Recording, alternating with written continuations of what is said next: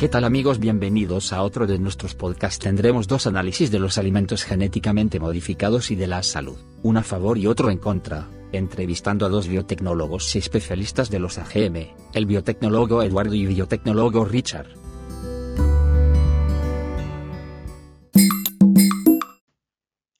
Muy buenas tardes, señor David. Gracias por su invitación y espero que mi análisis sea de su agrado. Buenas tardes, don David. Espero que estén muy bien y que se diviertan. Para empezar definamos qué son los alimentos transgénicos. Los alimentos genéticamente modificados, AGM, son aquellos alimentos que tienen un ADN modificado usando genes de otras plantas o animales. Los científicos toman el gen de un rasgo deseado de una planta o animal e insertan ese gen dentro de una célula de otra planta o animal.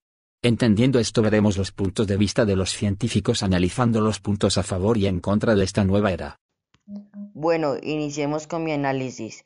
Los alimentos resultantes de esta maravillosa ingeniería genética son más nutritivos, resistentes y duraderos, incluyendo una mayor accesibilidad de los alimentos, precios más bajos, al producir más cantidad de alimentos para la población mundial en crecimiento, ayudan a luchar contra la pobreza y el hambre. Según lo que dice Eduardo, nos encontraríamos ante el país de las maravillas, un lugar donde la alimentación es perpetua y de calidad, y en donde el fin del hambre en el mundo estaría al alcance de la mano. Entonces, ¿por qué se cuestionan tanto su producción? Greenpeace asegura que esto no es así, pues el 99.5% de los agricultores no desarrollan este tipo de cultivos, sino los tradicionales. Por otro lado, los cultivos transgénicos se protegen frente a las malas hierbas, insectos y virus. Es posible añadirles proteínas para evitar la mala nutrición y reducir el riesgo de enfermedades. Al ser más resistentes se emplean menos pesticidas y herbicidas, siendo bueno para el medio ambiente y la economía. Algunos productos han sido ideados para aguantar terrenos estériles o de sequía, mejor sabor en los productos creados, alimentos con mejores y más cantidades de nutrientes, lo cual podemos evidenciar en paquetes o envases, revisando su información nutricional. No estoy seguro de eso. El cultivo de transgénicos supone incremento del uso de tóxicos en la agricultura, contaminación genética, contaminación del suelo, desarrollo de resistencias en insectos, riesgos sanitarios y efectos no deseados en otros organismos. Además, los AGM entran masivamente en la cadena alimentaria a través de los productos utilizados para alimentar animales.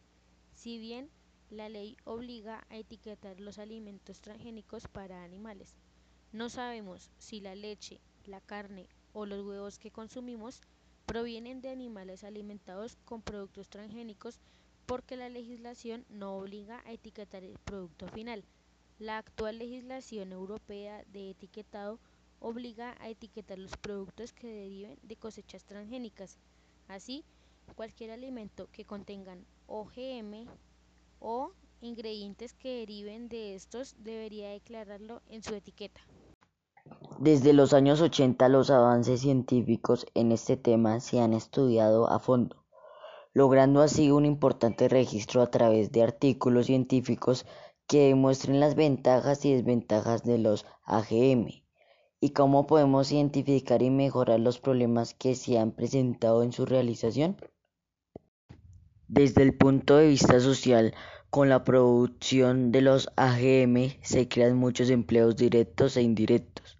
El aporte del sector agropecuario del Producto Interno Bruto, PIB, de un país puede separar los aportes de otros sectores como el de hidrocarburos, además de reducir la contaminación, menos emisión de dióxido de carbono, al usar unas 10 aplicaciones menos de pesticidas.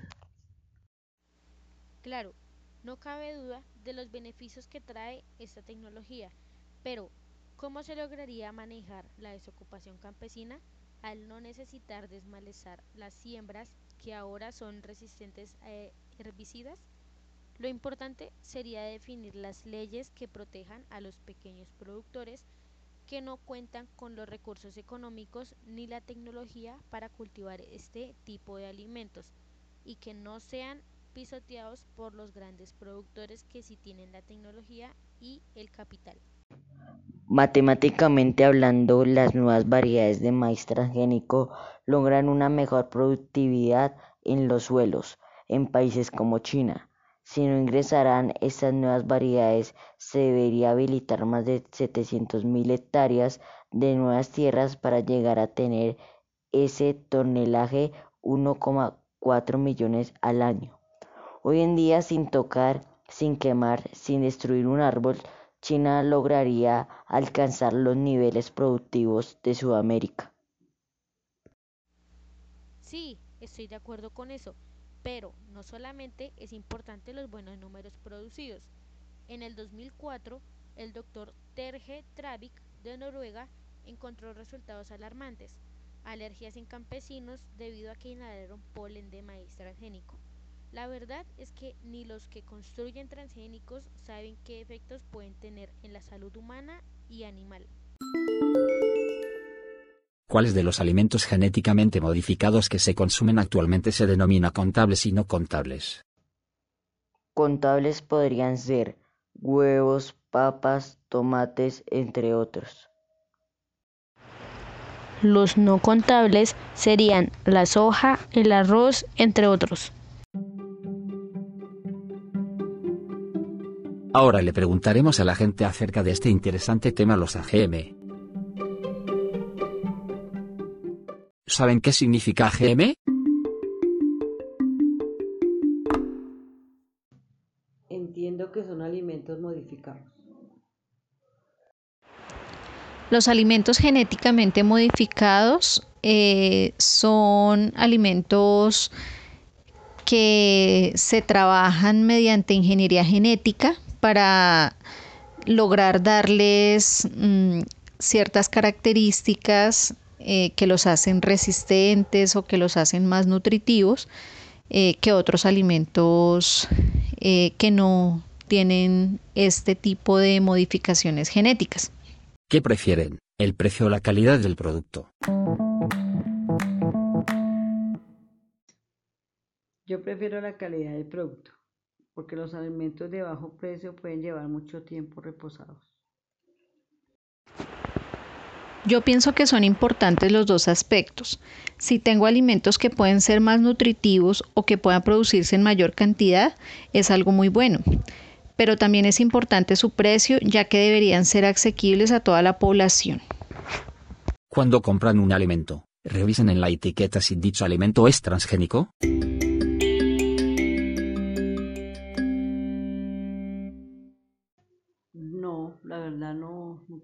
Eso, siempre miro la fecha de vencimiento. Realmente no. Desafortunadamente no estamos acostumbrados a revisar los componentes o la información que traen los productos que consumimos y deberíamos revisarlo ya que contienen información importante para nuestra salud.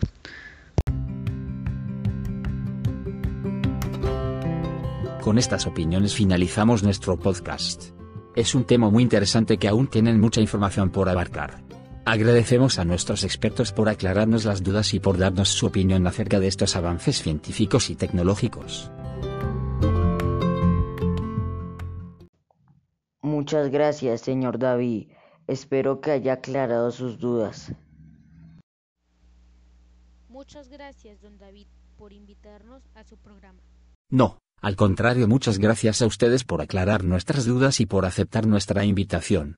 Y a ustedes oyentes nos vemos en un próximo podcast con más temas interesantes de actualidad. Que tengan un excelente día.